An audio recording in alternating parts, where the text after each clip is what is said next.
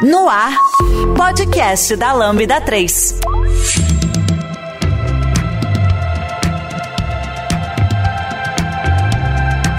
Oiê, eu sou a Sara e esse é o podcast da Lambda 3. Aqui comigo na minha mesa virtual estão Bianca Paiva, Francisco Júnior, Luiz Bueno, Nayane Falcão, Vinícius Alves. E hoje a gente vai falar um pouquinho sobre as nomenclaturas é, presentes no design inserido ali no contexto de tecnologia. E antes de começar, eu quero lembrar todo mundo de dar 5 estrelas, caso você esteja nos acompanhando pelo iTunes, ou então seguir e curtir a gente na sua plataforma favorita de podcast, porque ajuda a colocar o programa em destaque e alcançar novas pessoas. Também não deixe de comentar esse episódio no post do blog, no nosso Facebook, SoundCloud e também no Twitter. E se quiser, manda e-mail pra gente lá no podcast lambda3.com.br com seu feedback, dúvida ou sugestão de pauta que a gente vai adorar saber.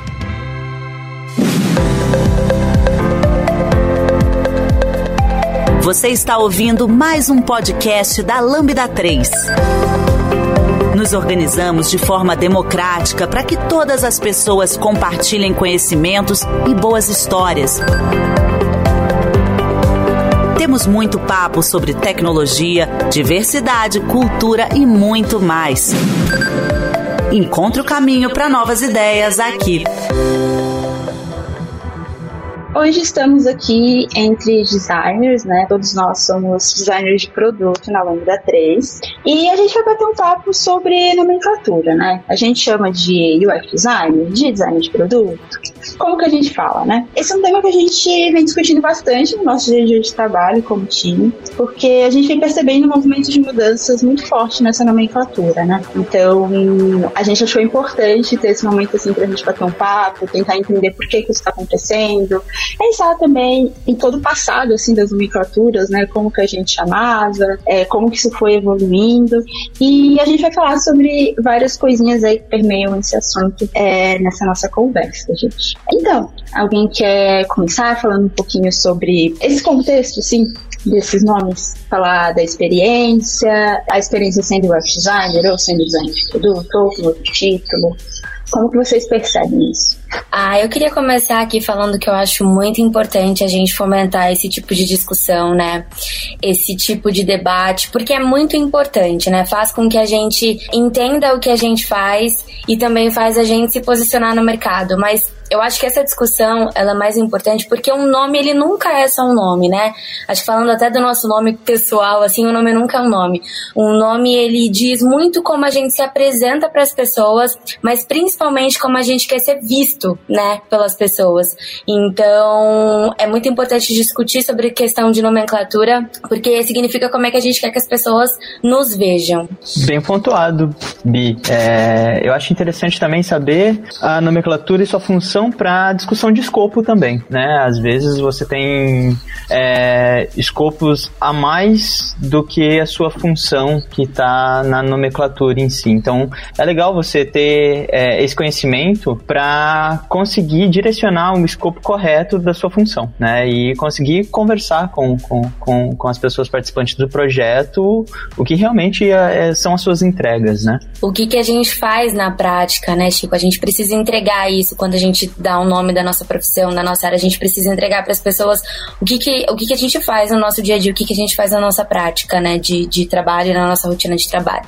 Acho que também tem o ponto da pessoa até encontrar a vaga que ela acredita que se encaixa melhor, né? No que ela busca, no que ela se sente confortável em praticar. E, e a gente vê que as vagas hoje elas estão bastante perdidas, né? Na hora de definir ali qual é a função. A gente vê bastante uh, nomes que não correspondem ali quando você dá uma lida mais detalhada na descrição, né? E até mesmo coisas bem, bem fora da área, assim. Algumas coisas que estão mesclando com outros campos do design estão ali é, dizendo que são UX ou UI ou até mesmo product. É, exato. Inclusive as pessoas que estão migrando né, de área, é bom entender a diferença entre UX, UI e o product design em si, o design de produto, porque para saber em qual área você se identifica, né, e qual você vai escolher para poder fazer essa, essa migração diária, enfim, é muito importante porque o product designer ou designer de produto,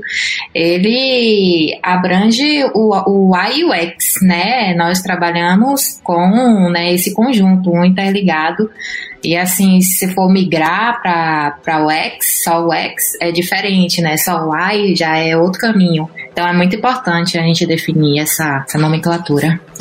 Fora que o Product ele não só trabalha com X e Y, né? Ele trabalha também com área de negócios, né? Com área de tecnologia, ele tá conversando com, com todos os setores. Por isso que ele é um, ele é um termo tão abrangente debaixo desse guarda-chuva, né? Eu ia mesmo falar sobre isso do guarda-chuva. É, por muito tempo, o próprio termo UX design, né, era visto como um guarda-chuva que costumava abranger tipo, várias outras pequenas áreas. E agora estão surgindo guarda-chuvas cada vez maiores porque existe uma necessidade de mercado é, muito forte principalmente quando a gente está falando de empresas mais focadas em produto, é de ter uma pessoa ali que consiga tocar em diferentes partes do processo, consiga se envolver em regras de negócio, é, consiga trabalhar no UX é, a partir de uma visão mais estratégica, né, que vai impactar é, os objetivos mesmo de mercado daquele produto.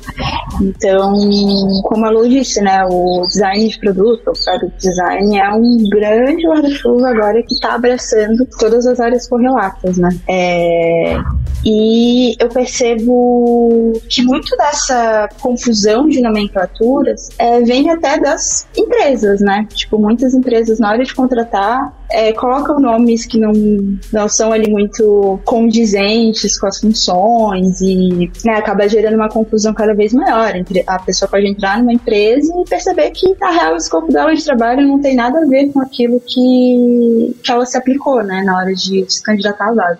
Então, como que vocês percebem isso, assim, qual, qual que vocês acham que é o impacto também do mercado, das empresas, na, nesses nomes que a gente chama? Nossa, Sara, muito bem colocado. É, eu vejo vejo que essa confusão ela, ela, é, ela é meio generalizada, não só pelas empresas, mas como as pessoas também. É, que ficou um, um termo muito comum hoje, né? Utilizar product design para tudo e, e, acabou meio que banalizando o termo sem, sem saber o que, que é. Às vezes você encontra vagas escrito product design e aí você vai entrar em contato com a vaga, a pessoa, ah, você tem que desenhar a tela, wireframe, é, você.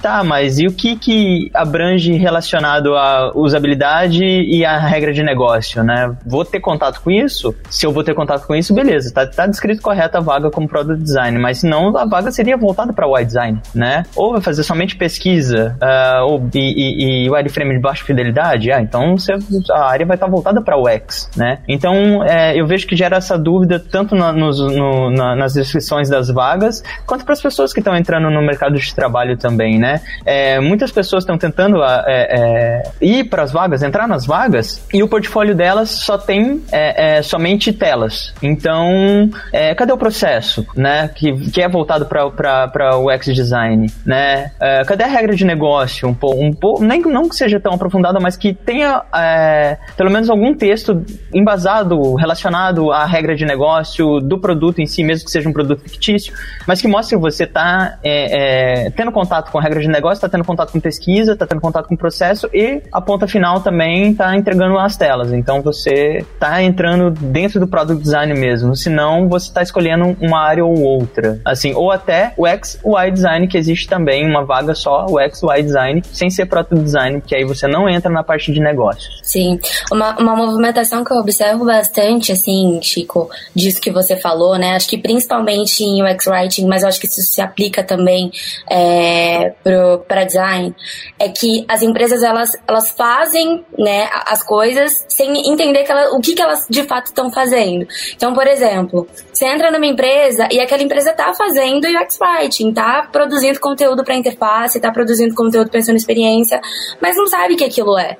E aí vai e acha que aquilo é redação, vai lá e contrata um redator achando que um redator, né, vai ser o profissional que vai exercer aquele papel. Então, o que eu percebo é que as empresas, elas fazem atividades relacionadas, né, dessa disciplina, mas elas não entendem o que aquela profissão é. E aí, na hora de contratar, elas acabam dando qualquer nomenclatura, porque elas só precisam contratar contratar um profissional.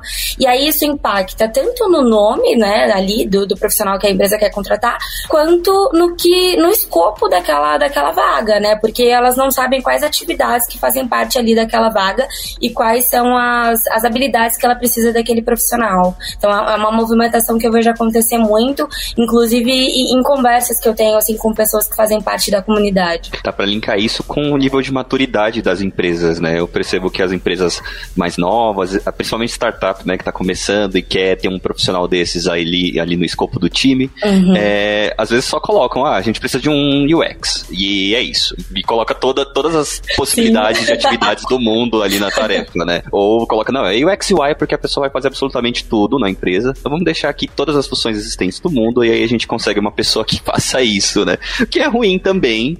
Eu acho que essa noção de que o product designer faz absolutamente tudo, ela tem que ser olhada com, com muito cuidado e até porque e a pessoa ser generalista inclui que ela não vai ter tempo para focar em determinados pontos, né? Ou seja, ela vai precisar de apoio para realizar uma pesquisa, ela vai precisar de apoio para fazer um, um, fluxo de telas muito longo, né? Muito complexo, para que ela possa dedicar esse tempo ali para fazer a ponte entre os stakeholders, é, a ponte com tecnologia e conseguir construir aí em conjunto com essas pessoas. É bem isso mesmo que o Vini falou porque quando a gente se candidata a algumas vagas, tem muito assim, ah, você é o ex-generalista, aí você sabe que o ex-generalista seria esse design de produto, porque ele vai fazer ponta a ponta. Mas pela maturidade das empresas, acho também pela nossa profissão, não se sabe ainda como nomear cada um. E realmente existem especialidades, existem essa parte que pega mais ponta a ponta, que é o próprio design de produto, né? Então é muito uma questão, acho que, de maturidade quantidade também de conhecimento da nossa profissão que é nova, né?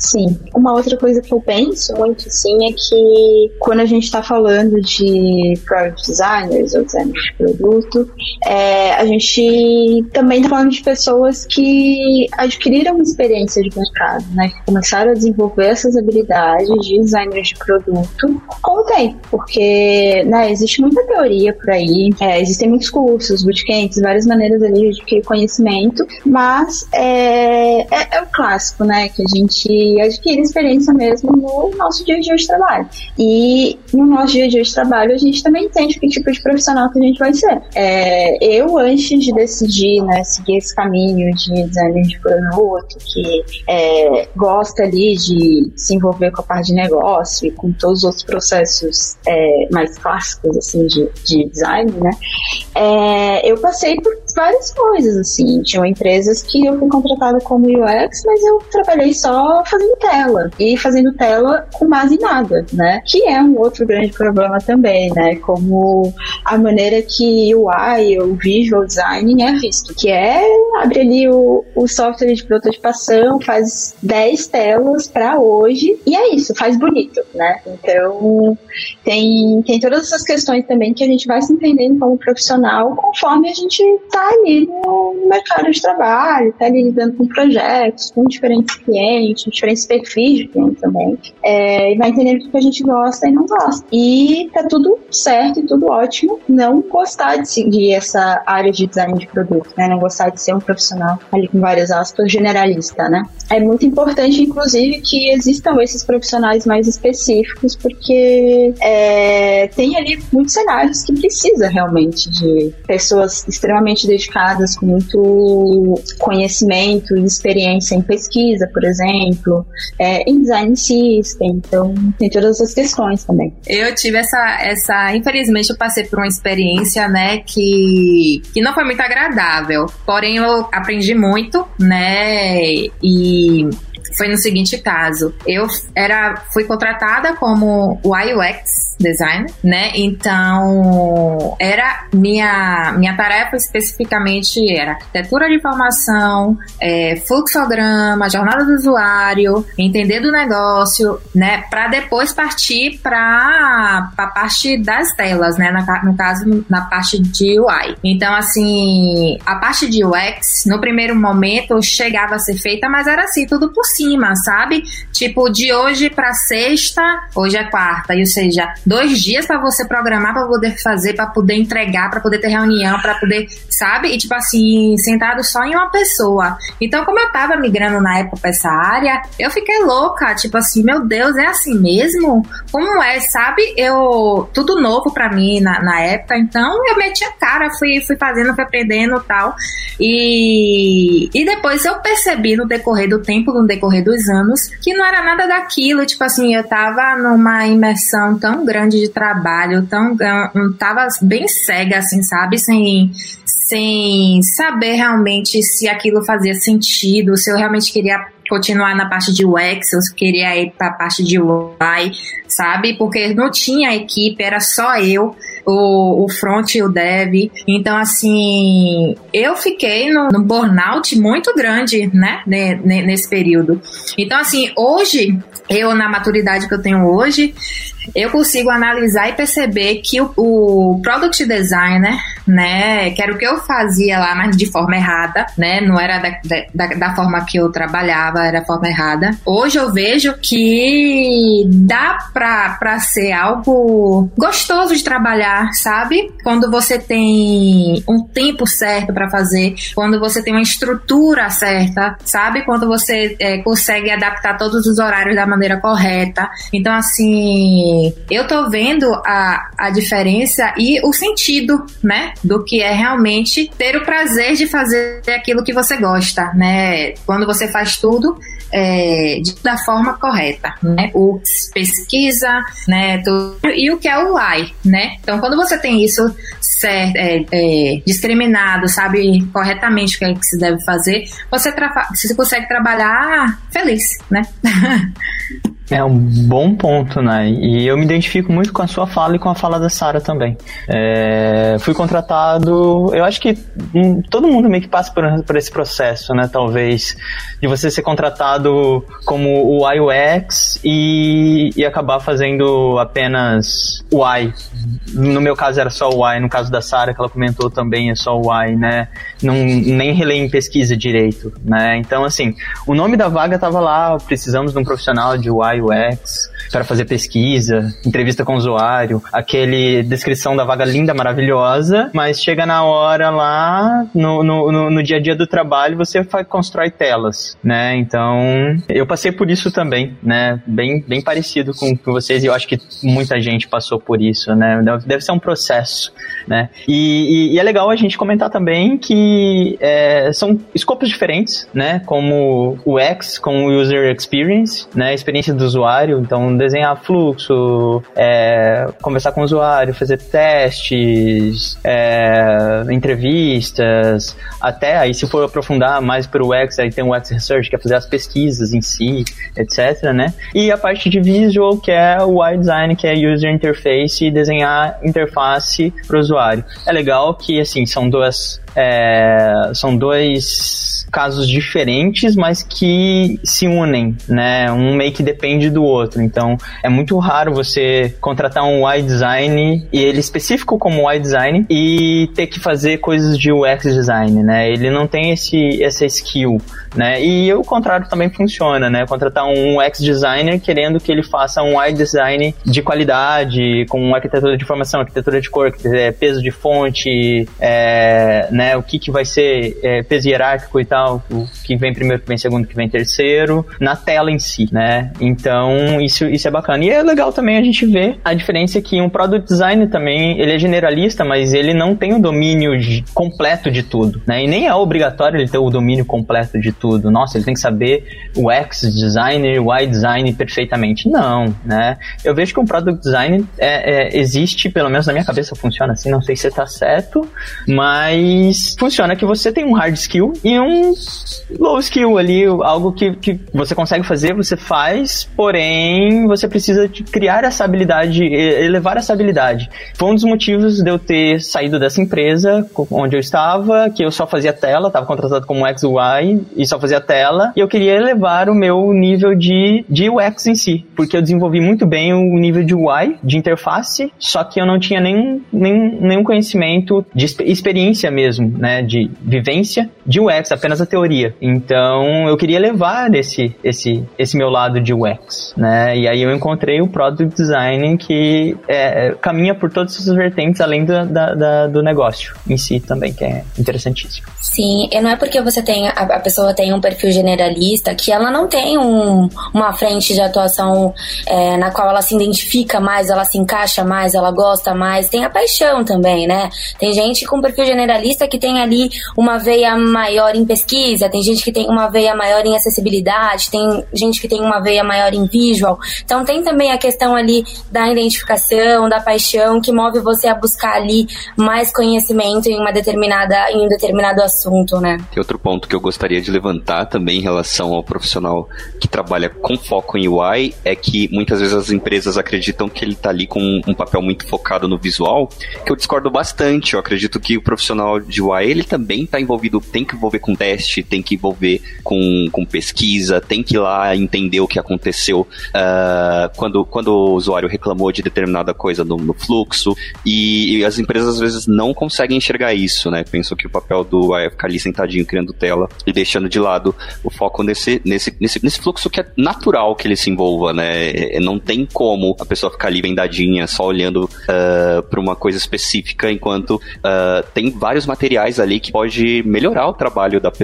né? Então, acho isso importante. E aí, outro Sim. ponto também é que eu acredito que no futuro, é uma opinião super pessoal minha, o termo de UX ele acabe ficando mais direcionado para as pessoas especializadas, né? Então, a gente já tem esse guarda-chuva, né? A gente tem o, o UX Research, a gente tem o Service Design, a gente tem o UX Writing. Eu acredito que essa é a tendência, né? Que esses nichos eles acabam, acabem tomando o título de UX, porque o profissional, pelo menos aqui no Brasil, né? Num cenário bem brasileiro, o de product ele, é, ele é bem solicitado, né? As pessoas esperam ter pelo menos um product ali no time para fazer esse trabalho de ponte. E eu acredito que isso seja um, uma coisa que vai crescer. E, e é, eu acho que é natural também, por, por ser uma profissão de poucas décadas de vida, né? De poucas décadas de, de nomenclaturas também, que as nomenclaturas continuem mudando, né? A gente continue debatendo qual é a melhor nomenclatura no momento, qual a melhor nomenclatura individualmente, né? Porque eu acredito que não tenha um, um consenso unânime, assim, de qual é a melhor ou a mais adequada. Nossa profissão tá na adolescência, né, gente? Como qualquer adolescente, tá em fase de descobertas, de aprendizado. Então é um processo muito natural esse. Sim, e é importante, né, ter esse questionamento sempre.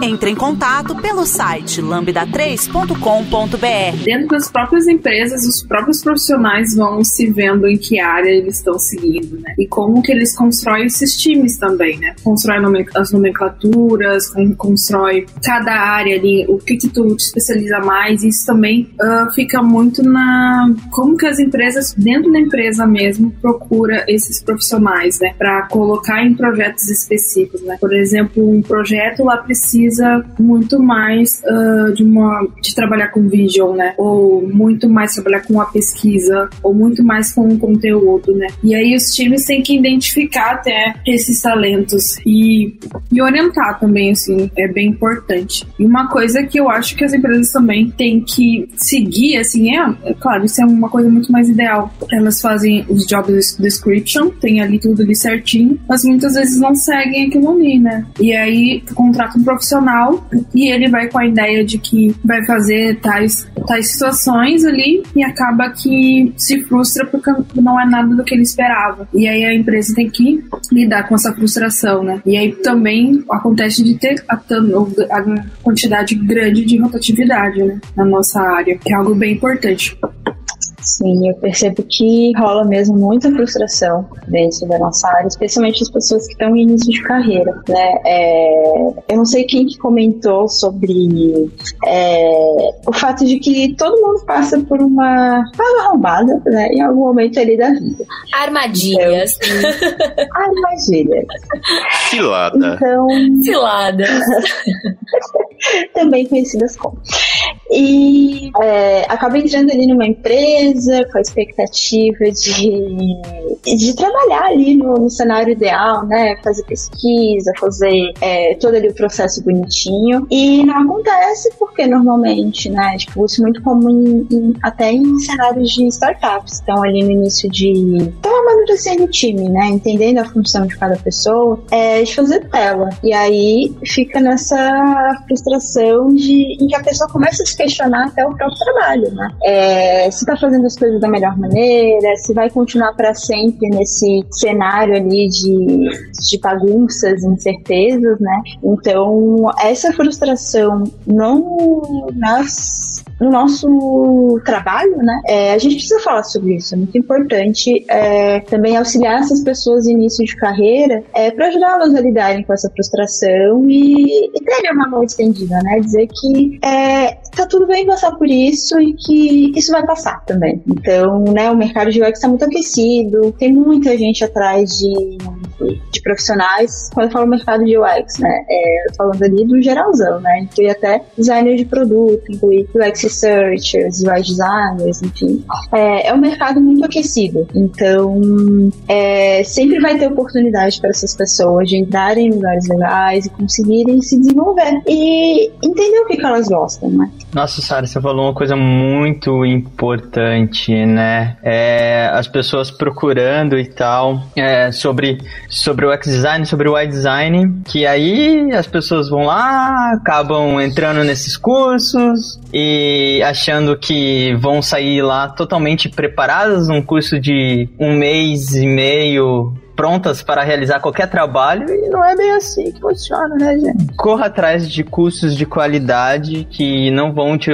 Você não vai sair preparado em um curso de dois meses, três meses, achando que vai resolver qualquer tipo de trabalho que não é bem assim. Pois é, justamente essas pessoas que caem nesses cursos curtos que acabam caindo nessas vagas, né, péssimas, né? Porque tu cai ali numa, numa descrição onde tu vai fazer tudo, e aí tu vai com conhecimento super superficial, uhum. e aí quando vê você tá só fazendo tela, ou você tá numa sobrecarga muito grande de trabalho, que é algo que também é muito presente na, na nossa profissão, né? A gente cuidar a sobrecarga de trabalho que às vezes, muitas vezes a gente enfrenta, né? E muitas vezes são pessoas que não têm conhecimento uh, mais maduro do, do, que que a gente faz, né? O que, que a gente vai fazer, o que que é, diz a respeito da gente, qual, qual é os nossos limites ali também, né? Isso é algo que a gente tem que né, sempre pontuar, assim. Fiquem ligados, né? Sempre nessas vagas onde, e nesses cursos onde oferecem tudo, né? Sim, e, e, a gente nem tá querendo dizer que curso de curta duração não agrega. Agrega, é importante, né?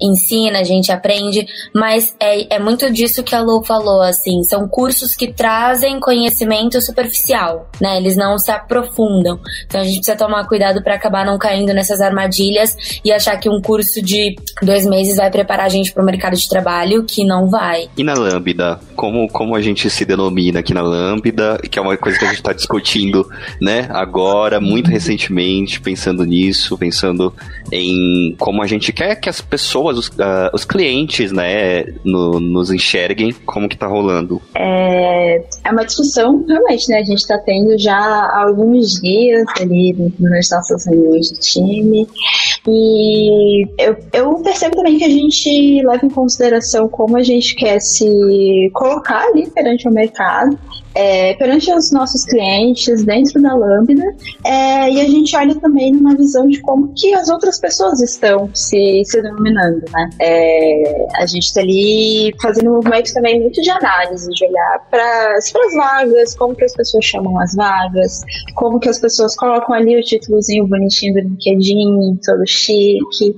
Então, é, é uma discussão que a gente está tendo, assim, a gente já percebeu, inclusive, que é, UX designers é, não contempla mais, né? Até porque nem todo mundo aqui é, atua como designer, né? A gente tem a Bi, que é UX writer, então é, o termo UX design não está ali é, abraçando o que ela faz, né? Enquanto product designer ou designer de produto é, consegue suprir essa necessidade. Eu, eu super identifico pelo trabalho que realizo na Lambda como um product design, design de produto. né? Porque é, as fases elas são bem, bem descritas, assim, entender o produto, né? Entender a regra de negócio, desenhar fluxo, fazer pesquisas, né? Entender a experiência do usuário, qual vai ser a experiência do usuário em relacionado ao a feature do produto, né? Aquele, aquele, aquele projeto que eu tenho que desenvolver e também criar as telas,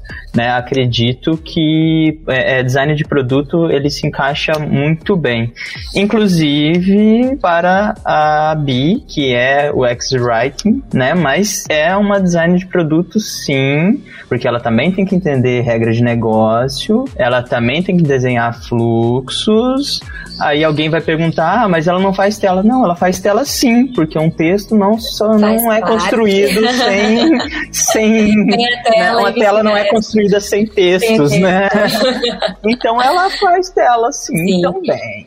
E eu concordo plenamente com, com esse posicionamento, Chico. Eu concordo plenamente. Eu vejo é, UX Writing como uma disciplina, como um jeito de se fazer algo, sabe? Usando um exemplo aqui bem prático. É, eu preciso, por exemplo, visualizar os meus gastos, né? Então, como é que eu vou fazer isso?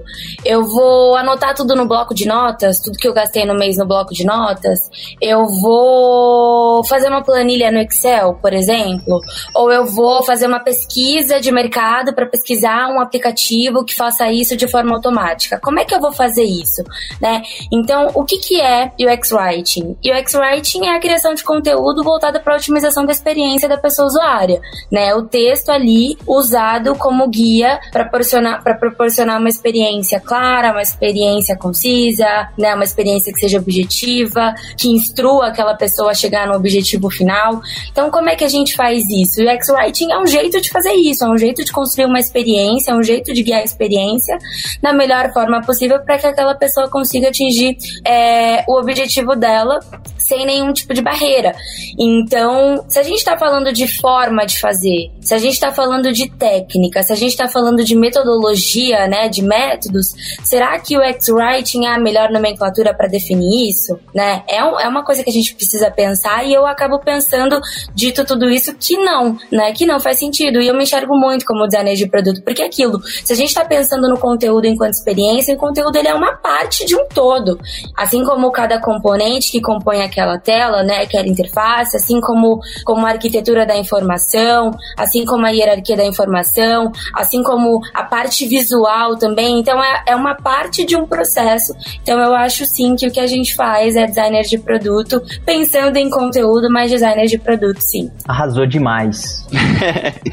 Outro ponto é que a gente utiliza bastante o termo design de produto, né? A gente tenta evitar um pouco, ou melhor, o máximo possível, né, os termos em inglês, embora a gente esteja numa polêmica aqui que eu vou revelar aqui neste podcast, que é saber qual é o melhor jeito de divulgar uma vaga, né, de designer de produto. E aí a gente tá aí nesse teste até para testar os algoritmos das plataformas de de opa, pera aí, produção, que eu esqueci o nome.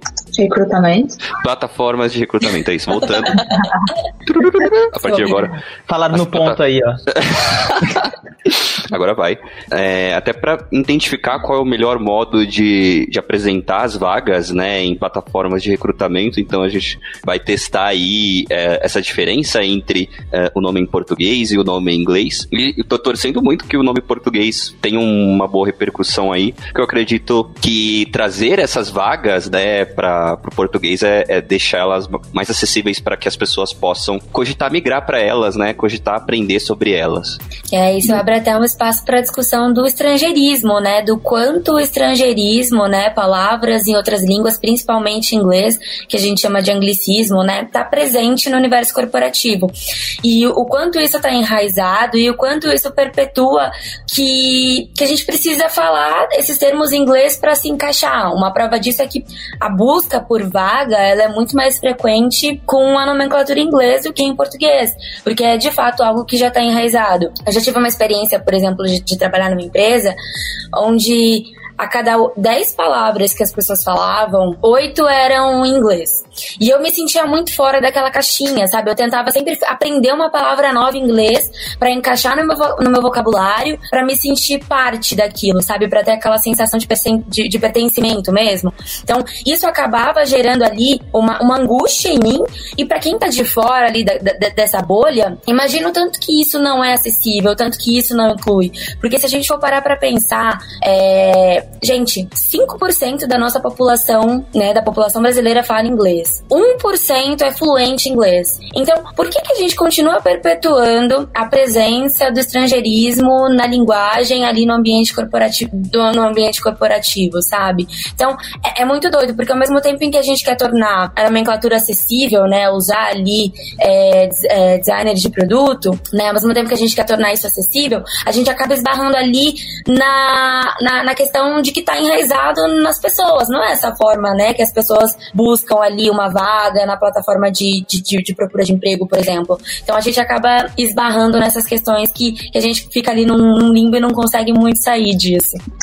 Sim, é, essa fala da Bi me lembrou muito uma, uma notícia que eu estava lendo um tempo atrás, não sei se vocês viram, é, de um bot que foi lançado pelo Facebook, Meta, é, em parceria com o Indique Uma Preta e com uma agência que eu não lembro o nome agora.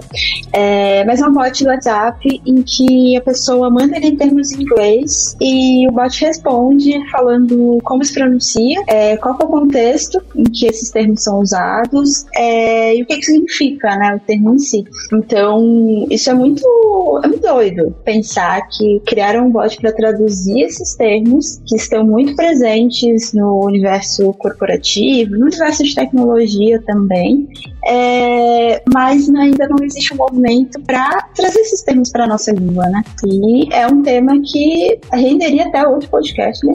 Eu acho que já vai entrar na lista é. aqui, porque é um tema que eu adoro e a gente, uh, já dando o spoiler do podcast, a gente tem o nosso próprio glossarinho aqui, né? Com algumas palavras já, então fica, é fica aí para o próximo podcast. Isso mesmo. E é, eu entendo muito porque que na área de tecnologia ainda existem muitos termos em inglês, porque é muito da bibliografia, né? Tanto, tanto do lado de programação como do lado de design mesmo é, e comunicação é, vieram muito do inglês, né? Mas a gente já tá em 2022, então já tem muita coisa legal sendo produzida é, por pessoas brasileiras. Então vamos começar esse movimento e divulgar um pouquinho como que esses termos são, são falados, né? Isso é bem um, é um bom ponto, Sara, porque o contexto são diferentes, são distintos. Estudos que são realizadas lá, a forma que são trabalhadas lá é diferente daqui. Então não tem como você levar em consideração tudo que é escrito lá sem levar Sim. o contexto daqui, né? Já de pessoas diferentes, né? Exatamente. Contexto diferente, cultura diferente. Cultura diferente, tudo diferente, né? Você pode pegar ideias de artigos de fora, né? Teorias e tal, mas tem que ser levado em consideração e aplicado se o contexto for é, é, favorável a isso, né? A essa aplicação. Ou até, como eu costumo dizer e acho legal, todo processo é adaptável, né? Então você entende um processo de lá, você adapta para o contexto daqui. Eu acho que se, se encaixa totalmente na questão das vagas também, né? A noção que a gente tem aqui de UX, ela pode ser diferente em outro país e isso é totalmente natural. As necessidades que, que as pessoas possam ter dentro é, de empresas de outros países, né? Ali dentro de seus próprios contextos, podem exigir que as vagas é, sofram leve modificações ou tenham algumas características específicas e isso me parece muito natural. Sim, e trazendo até uma situação engraçada que, que, que eu lembro, é, gente, quando eu participei do processo seletivo da Lambda, eu lembro que, para mim, é, é, é, eu lembro muito claramente, assim, para eu falar product designer, era tipo um trava-língua, assim, para mim. Eu não conseguia falar, porque é difícil de pronunciar e você tá ali numa entrevista, então já é uma situação mais tensa, já é uma situação que você tá nervoso ali. Então, pensa, você tá numa situação, né, de, de tensão e você tem que falar ali inglês, product designer. Eu lembro que eu esbarrava nessa palavra várias vezes, várias vezes. E o como seria mais fácil, né, se eu já tivesse na minha cabeça, não, você vai falar designer de produto, você vai falar é, designer de conteúdo, e a gente fica com essa coisa do, do anglicismo muito na cabeça e acaba até gerando ali mais um fator que vai te deixar ainda mais nervosa naquela situação de tensão, né? Você ouve podcast da Lambda 3. É, então, para finalizar o nosso podcast, eu queria que cada um de vocês aí desse um conselho, alguma palavra é, para quem está enfrentando essa questão aí de transição de carreira ou sem saber como se chama, o que, que vocês têm para essas pessoas? Eu diria, principalmente para quem está começando, né, não se preocupar tanto com isso porque nomenclaturas são mutáveis, então se a gente se apega muito a isso, pode ser, e assim como está acontecendo, né, que daqui dois anos anos já não seja mais isso ou surge uma coisa nova. Então eu recomendo que procure aquilo que você se identifica, né? É, veja quais são as características é, enquanto profissional que você acredita que estão ali no seu interesse, que estão ali no que você tem, é, como que você acredita que sejam suas capacidades, que acreditam que sejam as habilidades que você já possui e siga com isso, né? E a, a nomenclatura acaba sendo ali um, um, um item quase decorativo para o que você precisa uh, e você quer executar. Aproveitando a, a fala do Boni, eu diria também para aproveitar né, esse momento em que você entra no mercado de trabalho e começa a ter contato com, com ali o trabalho de uma pessoa, designer de produto, UX designer, né?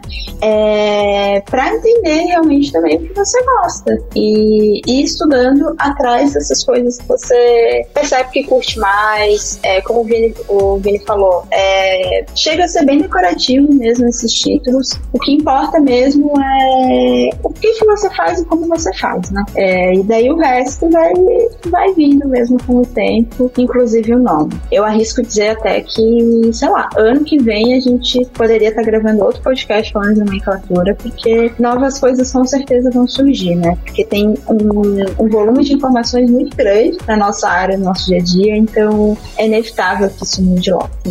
O que importa é o que você vai fazer na prática, né? No seu dia a dia. Se aquilo conversa com o que você acredita, se você tá se sentindo confortável, se você tá se sentindo bem fazendo aquilo que você vai fazer. Quando a gente vai aplicar para uma vaga, é, quando a gente vê um escopo da vaga, assusta, né? Às vezes a gente nem entende quais são as habilidades que, que a empresa está pedindo. Então, nada como uma conversa, sabe?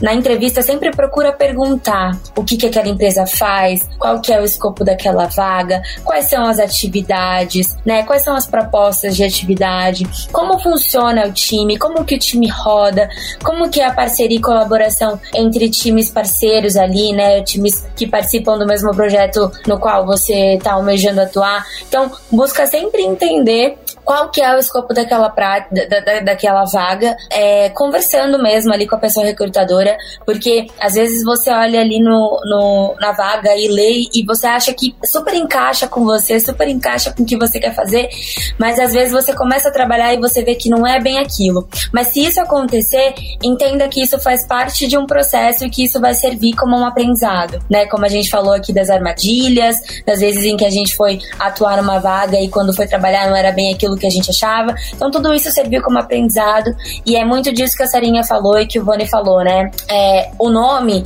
diz muito sobre o que a gente é, diz muito sobre o que a gente quer apresentar, diz muito sobre o que a gente quer ser, como a gente quer ser visto, mas é só um nome, né? É importante, né? A gente discutiu bastante aqui sobre como a gente quer mudar ali a maneira como a gente se direciona, né? Para que as pessoas entendam um pouco melhor do que a gente faz e para que a gente entregue muito melhor do que a gente faz a partir da nossa nomenclatura. Mas o que importa mesmo é aquilo que a gente faz no dia a dia e as tarefas que a gente toca ali dentro de um projeto. O Abi falou tudo, né? Falou tudo, tudo que a gente gostaria de ter dito. Mas é isso, eu vejo muito a nossa profissão como uma área fragmentada, que está a ser fragmentada, né? Então, é, às vezes é muito mais valioso ter diferentes equipes, uma equipe de, de conteúdo, uma equipe para trabalhar mais vídeo, para trabalhar pesquisa, né? Para que tudo se, se junte, né? E, e a gente construa produtos, produtos melhores, né? E sempre pensando nas para quem que a gente quer produzir, para quem que a gente quer entregar esses produtos, né? Então, é isso, assim, pessoal. A Lu falou tudo.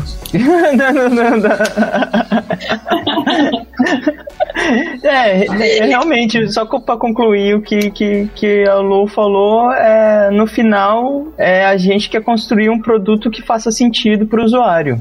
Né? Não importa se você é visual, se você é UX designer, se você é um product designer, no final a gente quer construir algo que faça sentido para o usuário, não para o patrão. Fique esperto. É isso. é, e uma outra coisa também que eu queria falar, eu queria, na verdade, pedir encarecidamente às empresas que deem atenção para essa descrição da vaga, né? É, realmente procurem entender o que que, o que que acarreta ali cada cargo que vocês estão pedindo, se esse, o, o título ali, ali da vaga está coerente com as descrições, é, porque isso também ajuda muito nessa a evitar essa frustração, né, que, que muitas pessoas acabam tendo, é, e também ajuda a não a tirar essa visão errônea, né, de, dos nomes dos títulos. Então, por favor, empresas, deem atenção às suas vagas. Então, pessoal, é isso. Temos um podcast. Uh! Temos um podcast. Nossa, que sucesso! Uh! Que nossa, ó. É, né, gente? Nossa, eu achei perfeito. Então é isso. Maravilhoso. Então é isso, pessoal. Obrigada a todos vocês que participaram. Obrigada, Chico, Bi, Lou, Nai, Vini. Vocês são maravilhosos. E obrigada também a todo mundo que escutou até aqui. E até semana que vem. Isso aí, gente. Você ouviu mais um episódio do podcast da Lambda 3.